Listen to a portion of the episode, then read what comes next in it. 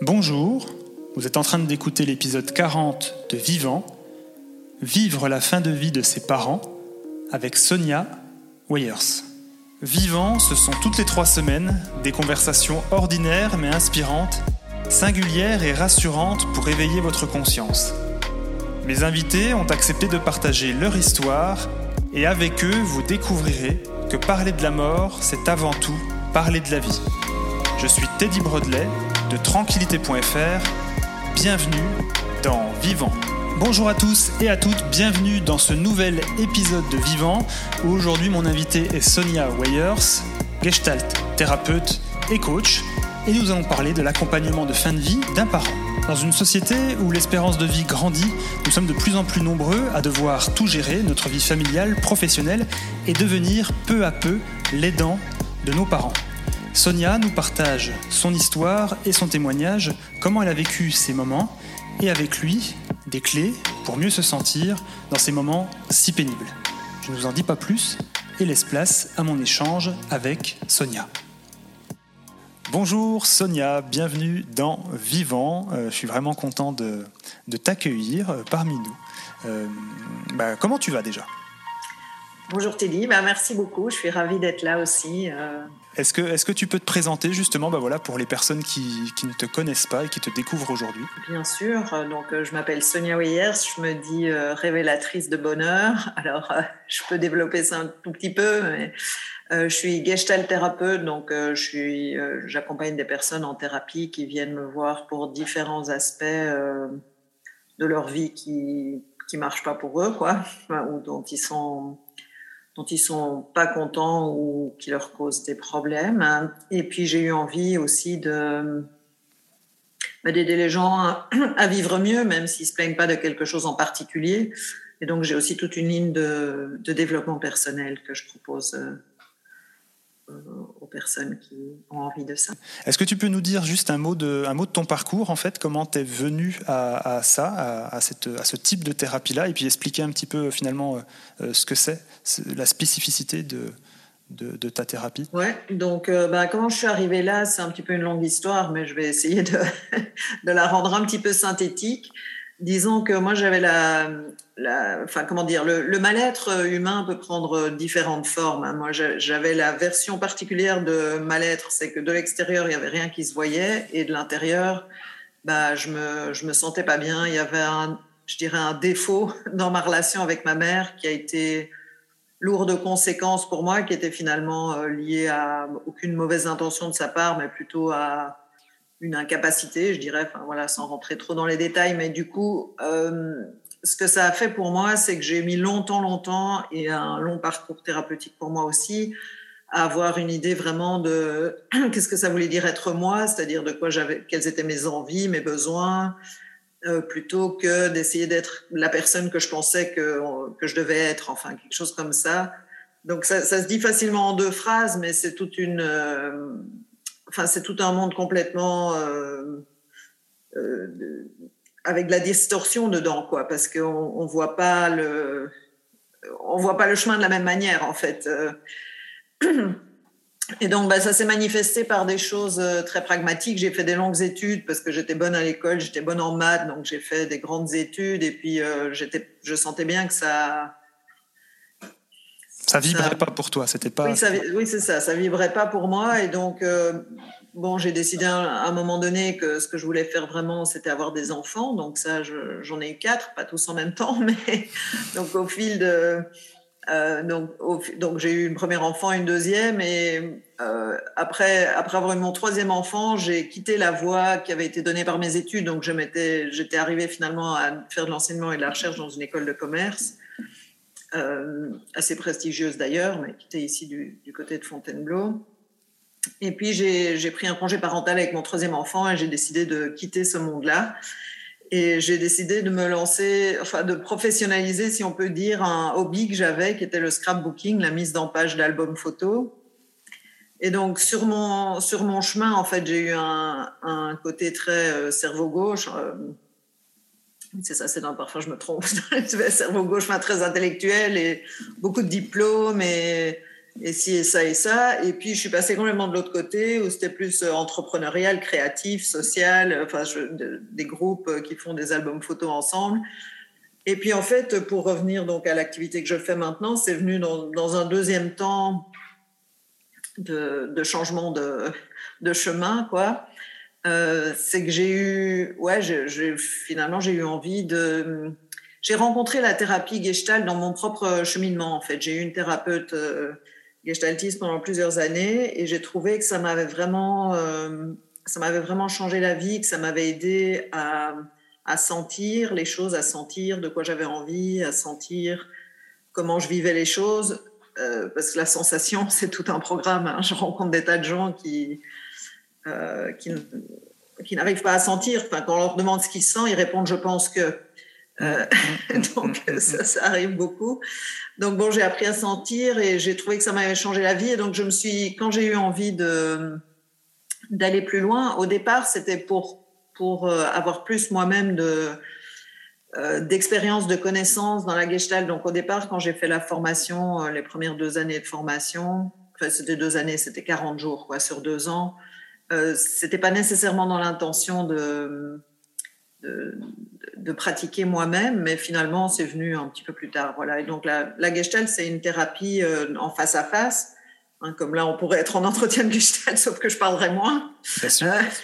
Mais euh, c'est en face à face. Et la spécificité de la Gestalt, c'est qu'elle s'intéresse à la manière des personnes d'entrer en contact. Alors, d'entrer en contact avec les autres, avec le monde, aussi avec soi-même, c'est un peu différent parce que le, avec soi-même, il n'y a pas de frontière. Donc, il y a cette idée de frontière-contact et de comment on, comment on se positionne à la frontière contact. Mais donc, cette manière d'entrer en contact, elle engage l'entièreté de la personne.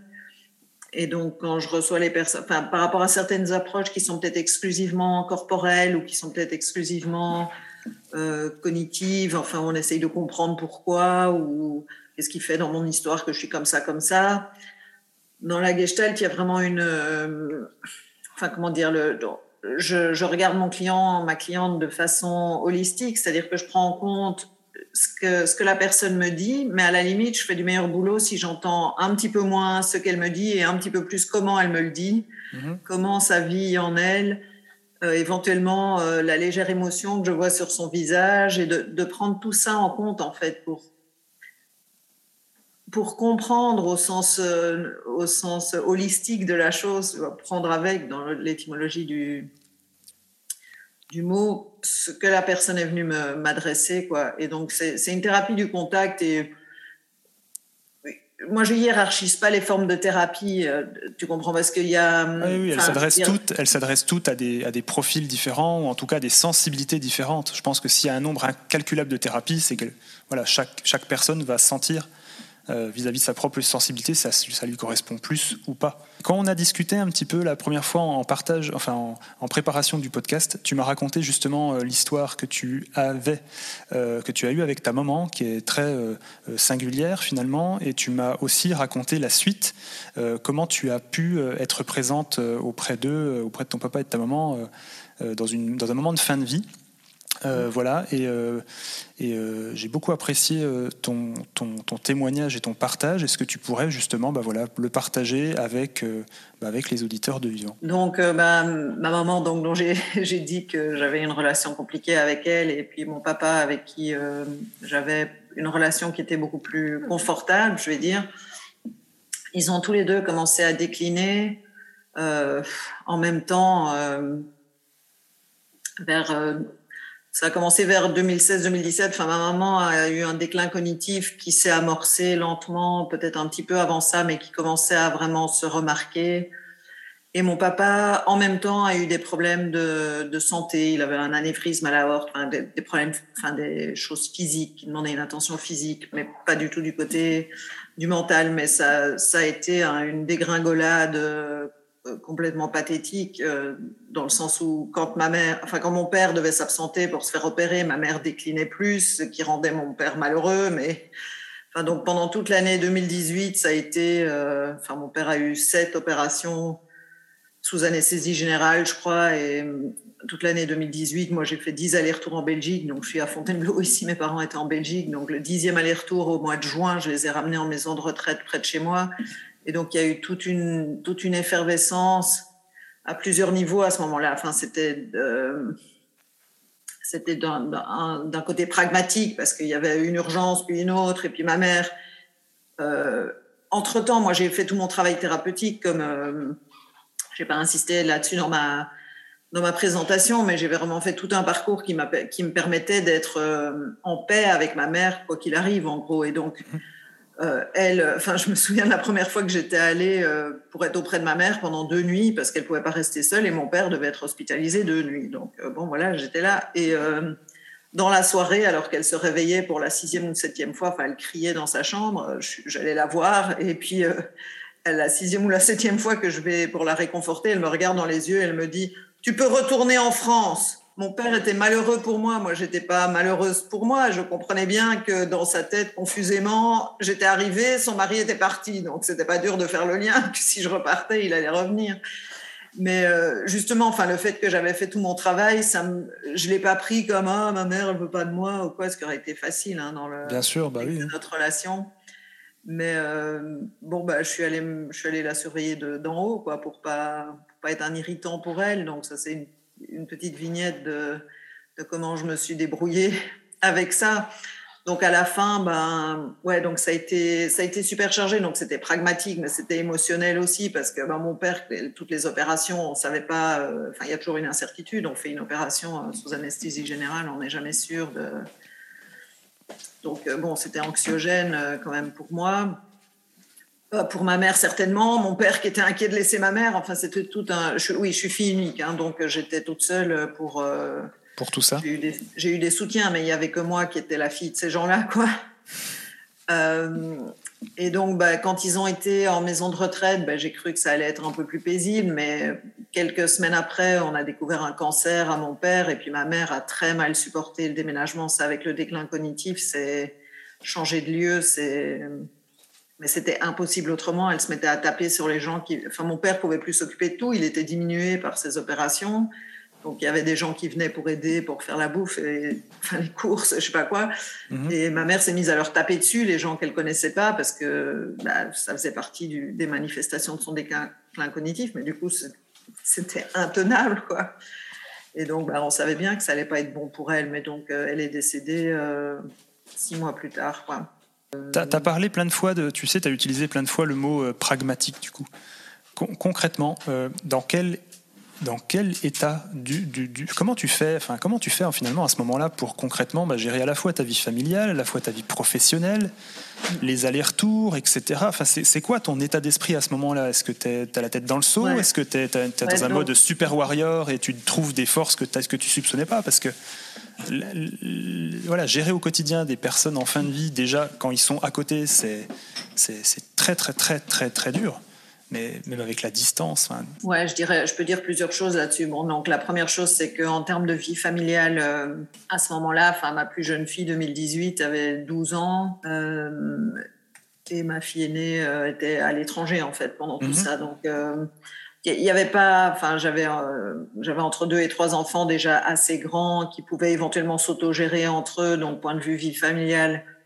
Euh, voilà, parfois ils sont, parfois il y en a qui sont venus avec moi pour, euh, bah, pour être plus. Et puis parce que mes parents avaient plaisir à nous voir, même ma mère dans son déclin cognitif, elle était toujours contente de me voir, de nous voir. Elle était après pas contente quand son mari n'était pas là, mais au moment où j'arrive et que son mari est là, elle est ravie de me voir. Mmh, bien sûr. Et donc sur comment je fais, ben je sais pas. Moi j'ai, euh, enfin j'ai été euh, abreuvée d'une espèce d'injonction, enfin une espèce de reconnaissance. Euh, toi tu peux tout faire. Alors j'ai un peu cette idée que parfois je peux tout faire en même temps. Donc c'est une erreur évidemment d'interprétation. Euh, mais donc moi j'y vais toujours à la fleur au fusil. mais c'est-à-dire que j'ai eu un vrai contre-coup après, quoi. Tu vois. Donc sur le moment, ben, j'ai fait ce que j'avais à faire. En fait, j'avais ça à mmh. faire ça a eu des implications délétères pour ma, pour ma vie professionnelle parce que comme je suis, tu vois, enfin, je sais pas si j'avais un, emploi salarié et que je pouvais pas prendre congé, je sais pas comment on aurait fait, mais autrement certainement. Mais là, comme je suis euh, à mon compte, ben, j'avais juste moins de monde en fait, j'avais juste moins de travail, j'ai pas pu. Euh, mhm. Oui, tu as, pu, as, pu, as réglé cette partie-là, tu as, as, diminué forcément cette partie-là pour pouvoir gérer le reste. Quoi. Ouais, donc ça c'est du, niveau pragmatique. Alors émotionnellement, ben bon, j'ai fait j'ai fait beaucoup de travail sur moi, j'ai beaucoup de clés, j'ai beaucoup de compétences pour gérer ça, mais euh, ouais, il y a aussi des jours où euh, j'en pouvais plus quoi. Hein. Il, y a, enfin ma mère, on essayait de euh, bah, calmer un peu quoi. Avec son médecin généraliste, on cherchait, mais il y a un jour où j'ai dit et moi je peux prendre quoi? Parce que donc euh, j'ai pris une plus petite dose qu'elle, quoi, mais bah, par moment j'ai pris un peu d'anxiolytique. Bah ouais, c'était super anxiogène tout ça. Euh, deux questions du coup. La, première, c'est euh, tu as parlé du, tu as parlé des clés que tu avais, que tu que tu as utilisées en tout cas pour essayer de maîtriser un petit peu un petit peu tout ça. Est-ce que là, comme ça, tu aurais peut-être deux trois deux trois clés à partager justement qui pourraient bah, aider des personnes qui seraient dans une même situation ou dans une situation de voilà, de, stress émotionnel euh, très très fort les clés, enfin, je peux parler de différents niveaux de clés, quoi. Donc, il y a une des clés qui est au niveau de l'hygiène de vie, parce que tout ça, ça engage le corps, en fait. Hein, De mhm. prendre la voiture, de faire 400 bornes, et puis de voilà, et puis de refaire les 400 bornes après avoir chargé les meubles et tout ça. Et puis, euh, parfois, on dort pas très bien quand on a. Bref, personnellement, j'aime pas. Euh, l'idée de rechercher le positif. Tu vois, parfois, le positif dans cette situation-là, c'est que j'étais vraiment, j'étais auprès de mes parents, je me sentais vraiment à la bonne place. Quoi, c'était à moi d'être là pour ça, mhm. et j'étais là parce que c'était ma place d'être là. Alors j'en ai chié, mais je me suis posé aucune question, j'ai eu aucune hésitation. mais j'en ai chié, ouais, parce que ben, j'étais épuisée nerveusement, émotionnellement, physiquement. Enfin, pas tout de suite, hein, mais. Oui, après, le contre-coup, oui. Euh, ben même non mais je veux dire la première fois que j'y suis allée j'y suis allée dans la bonne humeur et tout ah puis euh, la deuxième fois j'y suis allée un peu inquiète et puis la troisième fois je me dis bon bah on va bien voir hein. et puis hmm. euh, et puis quand je revenais et qu'on m'appelait parce qu'elle était en train de taper sur la jeune femme qui enfin bon bah, donc petit à petit ça a commencé à peser plus lourd euh, mais donc, euh, positif, envoyer du positif au cerveau, pour moi, c'est juste c'est euh, baisser, la, baisser le. La tension Le cortisol, j'allais dire. Je sais pas si biologiquement c'est vraiment ça qui se passe, mais de baisser le stress, quoi, de pouvoir maintenir le stress à un niveau qui est pas handicapant, parce que éliminer le stress, c'est une utopie hein, dans, dans, cette situation-là. Mm-hmm. Mais de le enfin de le gérer quoi. Alors faire du sport, ça fait du bien. Euh, parfois, ne rien faire, ça fait du bien. Parfois, pleurer auprès de quelqu'un euh, qui comprend, ça fait du bien. Euh, et ouais, et puis pour et puis parfois un accompagnement professionnel. Hein, dans ma période de deuil, j'ai repris un, un accompagnement avec un thérapeute. voilà, j'estime pas avoir besoin de thérapie de manière. Enfin, d'abord, comme thérapeute, c'est pas une mauvaise chose de de temps en temps y retourner. Mais là, c'est vrai que pendant la, période de deuil, d'avoir un espace d'élaboration auprès de quelqu'un qui est, est, extérieur à la, à la situation, euh, ça peut être aidant. Juste quelqu'un qui nous écoute, en fait, ça apporte quelque chose de bon, quoi. Et donc ça, ça a été vraiment euh, après Ça t'a permis de, de, gérer le contre-coup, en tout cas ou, euh? Ouais, donc le contre-coup, c'est vrai que dans un premier temps, donc ma mère décède c'était, je vais dire un truc qui va peut-être paraître horrible à tes auditeurs, mais c'était un peu plus facile sans ma mère en fait, parce qu'elle était toujours très accrochée à mon père, qui était épuisé, qui voulait rien faire pour, euh, enfin qui voulait tout faire pour elle, je vais dire, et donc c'était plus simple. Moi, j'ai longtemps eu peur d'être seule avec ma mère plutôt que seule avec mon père. Bon, mm-hmm. donc ça s'est dit. Euh, et ben mon père, il était, il avait le cœur brisé, donc moi j'étais auprès de lui, j'essayais de lui apporter autre chose, quoi, que que son chagrin. J'étais en voyage quand j'étais auprès de ma fille pour Noël quand ma mère est décédée, donc quand je suis rentrée, je dis à mon père, écoute, ton chagrin, c'est entre toi et toi. J'ai compris que son chagrin, j'y pouvais rien. Mais je vais essayer d'apporter autre chose euh, dans ta vie, et je pense c'est ce que j'ai fait quoi pendant neuf mois. Mais donc après, quand mon père est décédé, mon ce qui était à l'avant-plan vraiment, c'était un peu de soulagement, mais beaucoup de paix, quoi. C'est-à-dire que j'ai été vraiment là. Alors, il habitait pas chez moi, hein, mais il était à quelques kilomètres et j'allais le voir souvent. Je l'appelais quand je pouvais pas aller le voir. Il venait prendre le thé chez moi. Il était toujours content. Mon père, il était toujours content de venir chez moi. enfin, comment dire, il était content quand j'étais là, alors il disait euh, Tu en fais trop pour moi. Qu'est-ce que ça veut dire Mais oui, mais je dis mais Trop, ben, peut-être, mais en tout cas, euh, je vois pas bien euh, comment je ferais autrement. Quoi. Enfin, je sais pas. Et donc, ben, il est décédé. Donc, dans un premier temps, il y, avait, soulagement et j'étais vraiment en paix avec ça. Enfin, tu vois, je vois des gens qui sont en deuil et puis on a beaucoup ça, je pense, avec le Covid, des gens qui ont mhm. les histoires pas finies parce qu'ils n'ont pas pu aller les voir, parce qu'ils n'ont pas pu vraiment se dire au revoir.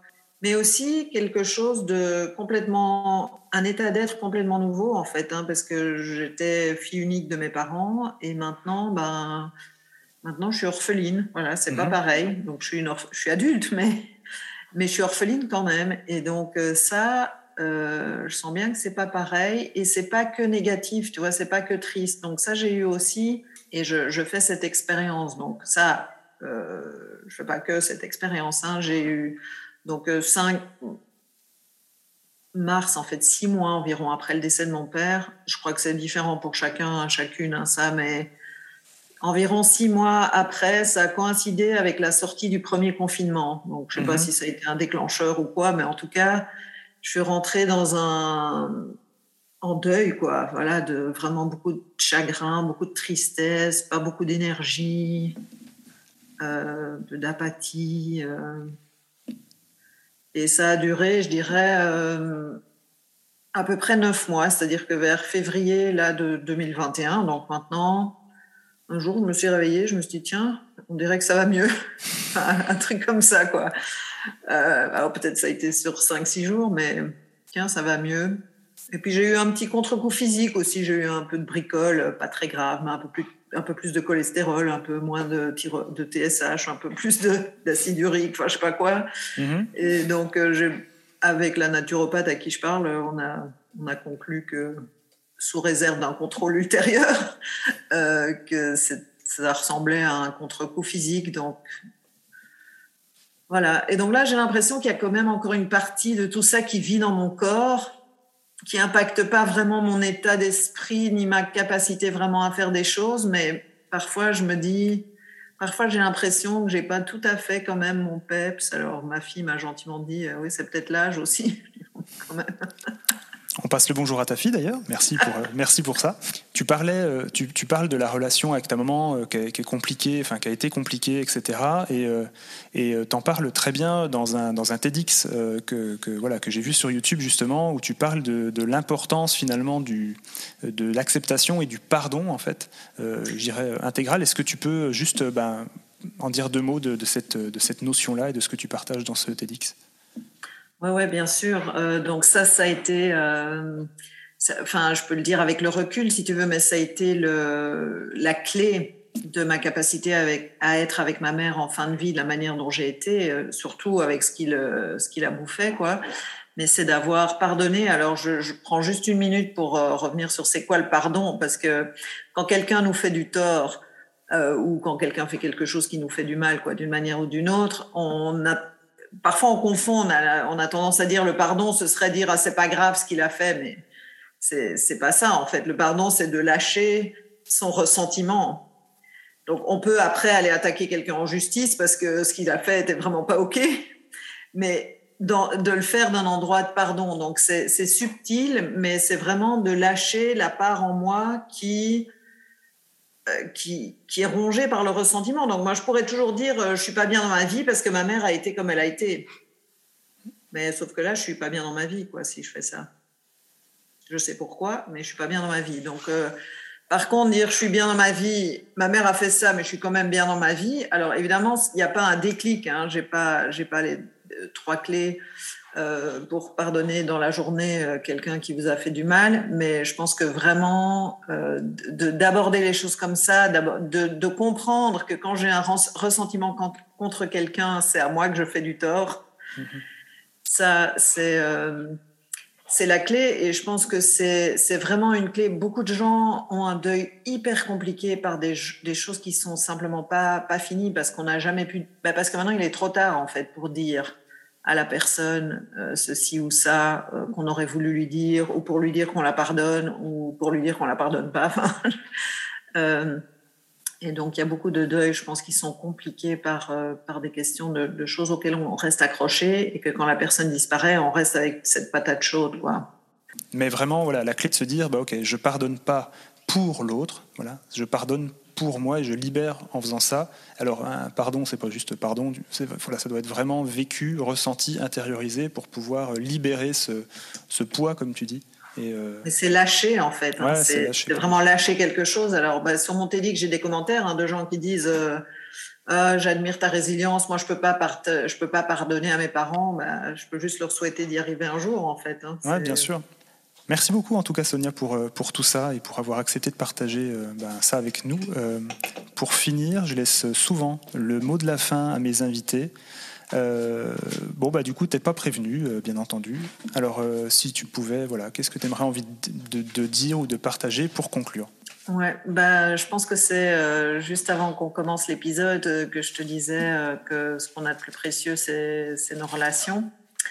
Et donc, bah, comme mot de la fin, j'invite vraiment tes, auditeurs à, à, regarder dans leur vie, en fait, les relations qu'ils ont. Donc, une relation qui va bien, et de célébrer ce qui va bien. Et euh, je dis une, mais plus si mmh. affinité. Hein. C'est à souhaiter. et, euh, et, une relation euh, qui va moins bien. Et qu'est-ce que qu'est-ce que vous pouvez faire aujourd'hui en fait pour pour essayer que ça aille mieux? Alors faire quelque chose, ça veut dire peut-être demander quelque chose, ça veut peut-être reconnaître quelque chose, ça peut être demander pardon pour quelque chose.